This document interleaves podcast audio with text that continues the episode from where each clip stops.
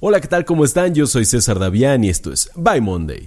El día de hoy estoy súper contento porque hoy hablaremos de un tema que me parece fascinante y además de lo más útil para todos nosotros, porque hoy hablaremos de la autodisciplina de los hábitos, de la rutina y de la fuerza de voluntad. Si esto te parece interesante, quédate porque esto se va a poner muy bueno.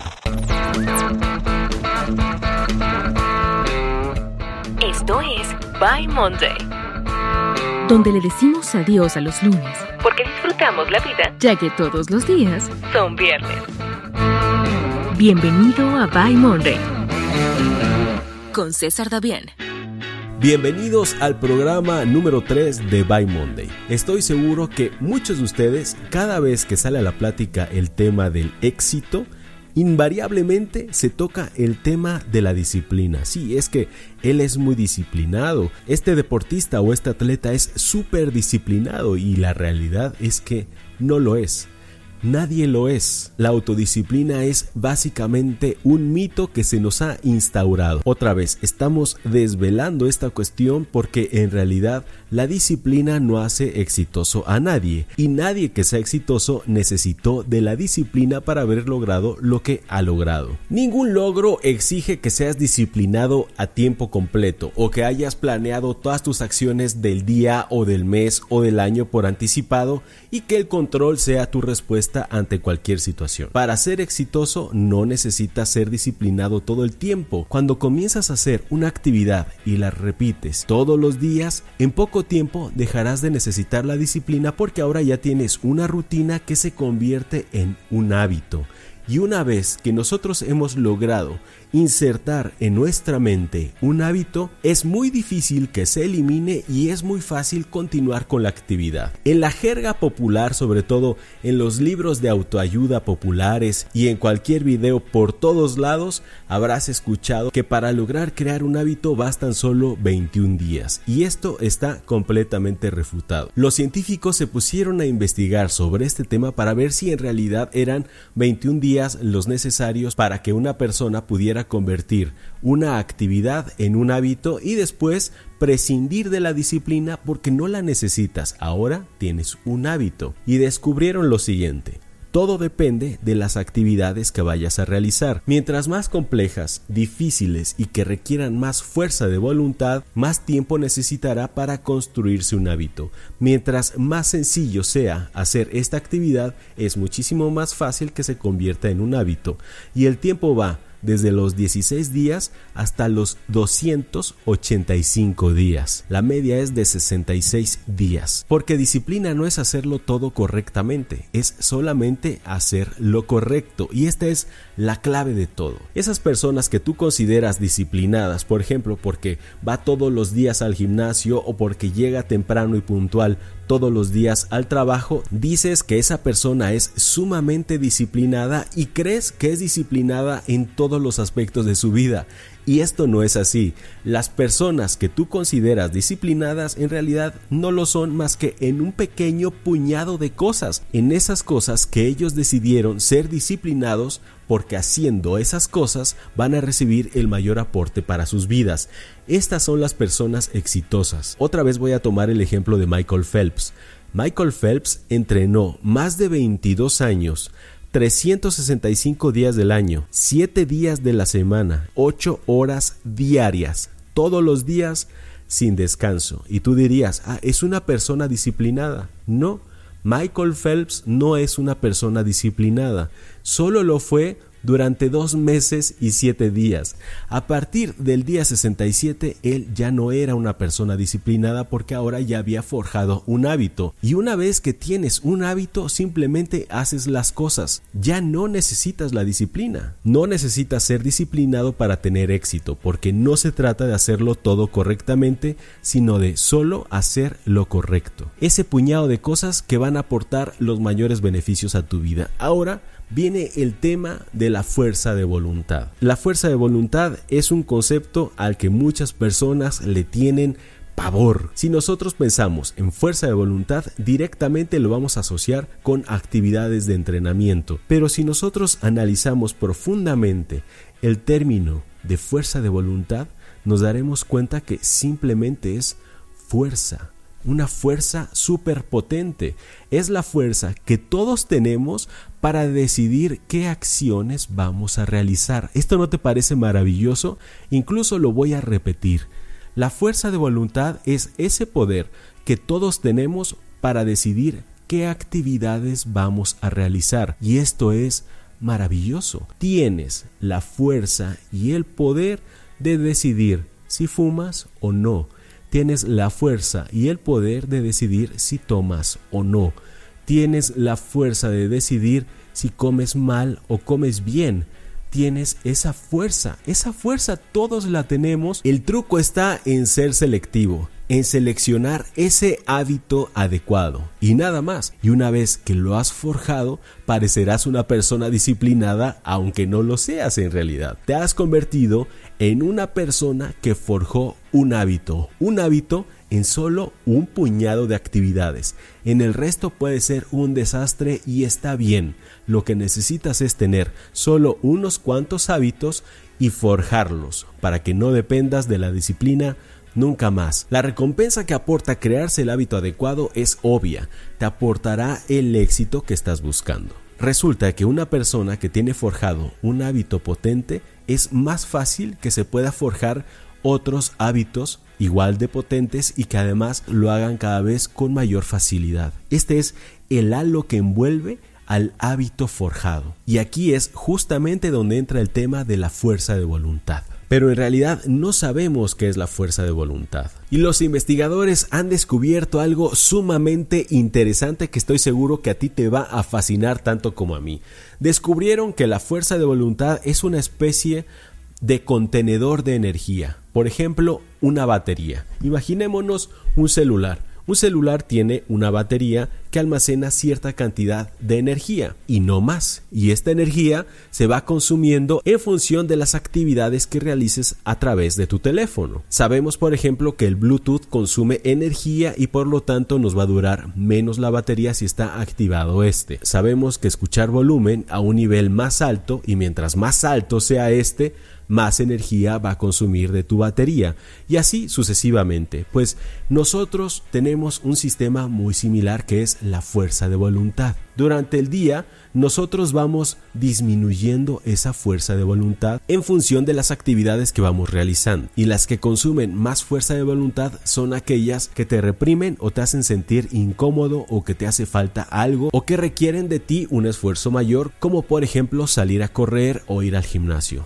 Eso va a restar fuerza de voluntad. Para que nos quede claro este concepto, te voy a comentar sobre un estudio que se realizó a finales de los 60 por un profesor en la Universidad de Stanford. Él lo que hizo fue torturar a niños de entre 8 y 9 años de manera sistemática y metódica. Además, los más de 500 padres de familia que llevaron a sus hijos para que realizaran este estudio se morían de la risa después de haber visto cómo este profesor de la Universidad de Stanford los torturaba. Y este diabólico experimento se llamó el test del algodón de azúcar o el test del malvavisco que seguramente tú ya has visto en YouTube. Se trataba de lo siguiente. A estos niños los sentaban en una mesa. En la mesa se encontraba un plato y sobre el plato un malvavisco o una galleta. Y la persona que se encontraba en la habitación, la persona adulta, decía que se tenía que retirar. Pero, si ustedes esperan 15 minutos en lo que regresa el profesor para continuar con la actividad, él los va a premiar con otro malvavisco u otra galleta siempre y cuando ustedes no se coman la que tienen en la mesa. El objetivo era demostrar qué sucedía con los niños que tenían mayor fuerza de voluntad. Siete de cada diez niños no lograron obtener una recompensa superior, es decir, el segundo malvavisco o la segunda galleta, porque caían en las garras de la tentación de la gratificación inmediata. En cambio, los tres niños que habían logrado postergar la gratificación fueron estudiados en sus vidas adultas y descubrieron a través del seguimiento que le dieron a estos niños en su edad adulta que la mayoría de estos que lo postergaron eran más exitosos que el resto. Y es que esto aplica a todos los ámbitos de nuestra vida. ¿Por qué compramos a meses sin intereses? ¿Por qué no ahorramos? no ahorramos porque no tenemos la fuerza de voluntad para lograrlo. Por ejemplo, nosotros compramos a crédito. Incluso aunque se nos apliquen intereses porque no tenemos supuestamente y entrecomillado esto la capacidad de ahorrar. Y esto es un mito. Lo que pasa es que las personas que decimos que compramos a crédito porque no podemos ahorrar porque no tenemos suficiente dinero para comprar algo de ese tamaño es porque nosotros somos esos niños que no somos capaces de postergar la gratificación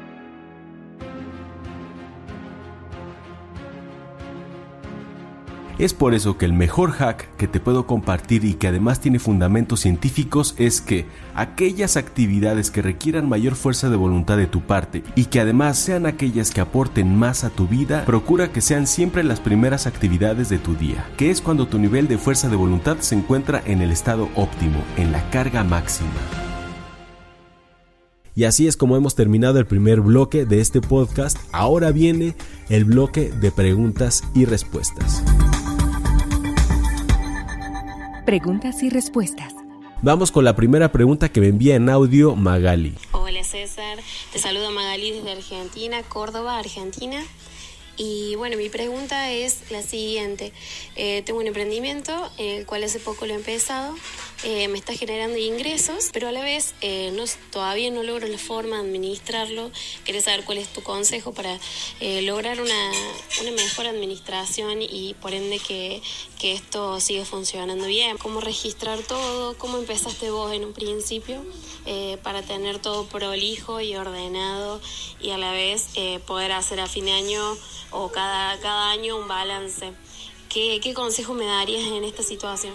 Contrata a un contador. Cuando estamos empezando, un contador nos puede llevar la contabilidad de una manera muy fácil y además muy accesible. Te recomiendo muchísimo que compres este libro y que practiques con él porque además incluye unos ejercicios fabulosos para que tú te puedas ir pues metiendo cada vez más en estos temas. Practica todos los días, haz un ejercicio nada más, un ejercicio diario de ese libro. En dos meses, con seis días, dos meses y una semana, tú ya lo habrás terminado y ahora comprenderás de una manera maravillosa cómo llevar la contabilidad de tu negocio.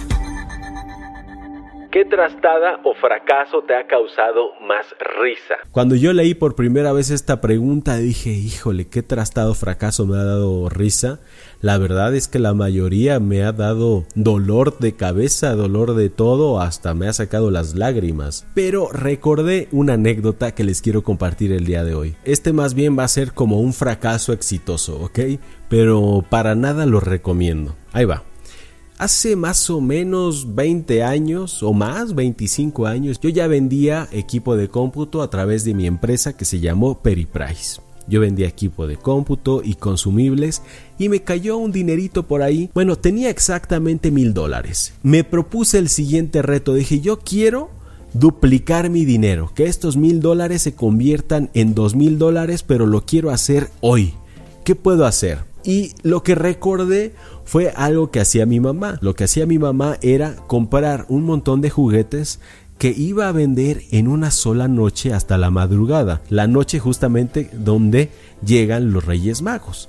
Y era una especie de bazar que se ponía en un boulevard en el Estado de México en ese día, en esa noche precisamente, se hacía un desfile y pasaban los romanos y pasaban los caballos, anunciando la llegada de los Reyes Magos para ver al niño Dios. Y entonces los Reyes Magos, algunos que dejaban todo a última hora, compraban en ese bazar. Y mi mamá vendía casi siempre todos, le quedaba uno que otro, pero ella duplicaba su dinero. Y dije, ah, pues eso es lo que yo quiero hacer. ¿Qué puedo hacer? A ver, ¿qué se vende el 31 de diciembre. Dije, ya sé, ya sé, ya sé que se vende. El 31 de diciembre, por lo menos aquí en México, hay algo que todo mundo hace, además de cenar. Hay algo que todo mundo compra. Compramos, por lo menos en México, algo que se llama sidra. Eso es con lo que nosotros aquí en México brindamos en la cena de Año Nuevo y de Navidad. Era la mañana del 31 de diciembre. Yo vivía en Puebla y sabía de una pequeña ciudad que estaba más o menos como a 40 minutos de donde yo me encontraba, que se llama Huejotzingo, y sabía que allí se encontraban los productores de sidra, que además la sidra de Huejotzingo pues tenía buen prestigio y era muy popular. Así es que dije, ya sé, me voy a ir a Huejotzingo, fui y compré mil sidras. Quiero que piensen algo. Es 31 de diciembre, hoy es el año nuevo y yo tengo mil sidras en mi poder. ¿Qué significa eso? Significa que si no las vendo hoy mismo, si no las vendo todas hoy mismo, me voy a quedar con ellas durante todo un año porque no se me ocurrió comprarlas el 23 de diciembre, donde tendría más probabilidad porque el 24 de diciembre, la noche de Navidad, también se brinda con sidra. No, era 31 de diciembre, solo tenía una oportunidad, un solo día para vender todas, para desplazarlas todas. Híjole, esa es una locura. Nadie va a comprar un inventario así de grande para venderlo en un solo día. Para ello le dije a un amigo que me ayudara a cargarlas y a venderlas y que yo a cambio le iba a dar ahí un dinerito, una pequeña comisión por ayudarme ese único día a vender las sidras. Y lo primero que se me ocurrió, no me pregunten por qué, no tengo ninguna razón. Yo no sabía nada de estudios de mercado, ni de segmentación, ni de estudios de viabilidad comercial, ni nada por el estilo, ¿eh? Yo simplemente pensé en un centro comercial, específicamente en un ahorrera que ahora se llama Walmart, en un Walmart de aquella época, que estaba, por cierto, en el Estado de México, a 140 kilómetros de donde yo había comprado las sidras. Dije, vámonos. Y nos fuimos en autobús y llenamos toda la parte de abajo de los asientos donde van las maletas, lo abarrotamos de sidras. Y ahí me voy con mis sidras al Estado de México. Llegamos ahí a Walmart y no crean que a mí se me ocurrió venderle a Walmart directamente, ¿no? Lo que yo quería era venderle a la gente porque yo quería vender full price, ¿no? O sea, precio lleno. Entonces me ubiqué en la banqueta, ¿por qué no? Y ahí pusimos todas las cajas afuera del estacionamiento. Era un estacionamiento al aire libre, no crean que era un subterráneo, todo era en planta baja, todo era a nivel calle, a nivel piso, y me pongo a gritar como merolico. Sidra, sidra rosada, sidra blanca, lleve su sidra porque no hay mejor sidra que la de Huejotzingo. Y empecé a vender uno que otro, me empezó a comprar sidra, fíjate nada más. Y de pronto que se acerca una persona, más bien robusta, grande, muy fornida, ¿no? Se me acerca y me dice, oye, oye, oye tú, ¿qué es lo que estás haciendo? Dije, ah, discúlpame, pues es que tengo la necesidad de vender estas sidras. No, no, no puedes vender aquí. ¿Quién te dio permiso de vender aquí? Bueno, el chiste es que para no hacerles el cuento largo, le dije, ¿qué tengo que hacer? para que me des chance de quedarme acá porque y lo primero que se me ocurrió fue decirle una mentirita blanca y le dije sabes qué lo que pasa es que yo soy proveedor de Walmart y me quedó mal y me rechazó las botellas porque llegué una hora tarde entonces dame permiso de venderlas no tengo alternativa si no las vendo me van a correr y lo convencí solo para que me dijera habla con el líder le dije quién es el líder el que vende tortas y ahí voy con el tortero. El tortero era el líder, fíjate nada más. Entonces llego con el líder y le explico todo este cuento. Y me dijo, bueno, te voy a dar chance, pero dame 200 pesos. Y con esos 200 pesos, que hoy son más o menos 10 dólares, tuve la concesión del líder de vender mis sidras ahí. Me puse a gritar como loco, lleve la sidra. Obviamente mil sidras es una cantidad abismal, ¿no?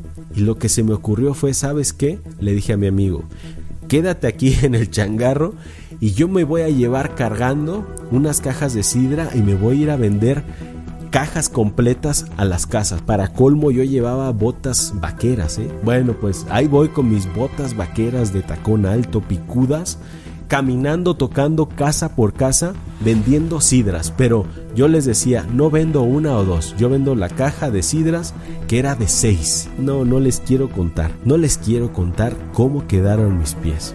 Pero hasta las diez y media de la noche yo no dejé de dar vueltas y vueltas y vueltas hasta que creen.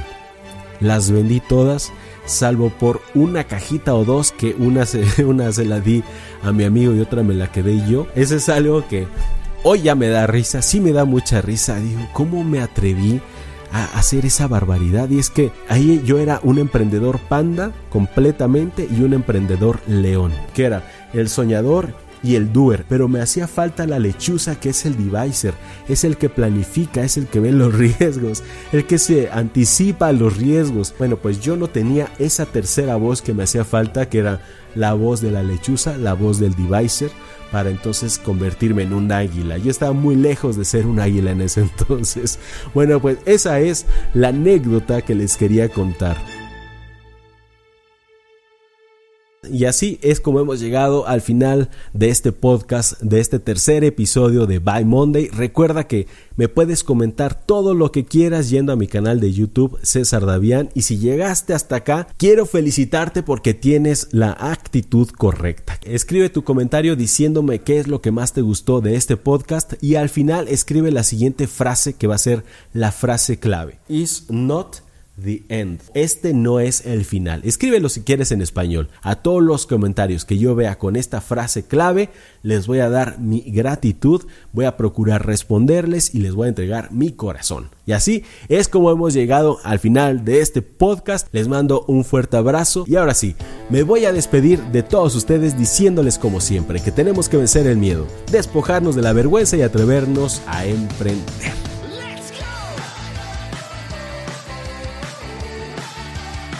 No olvides seguir a César Davián en todas sus redes sociales.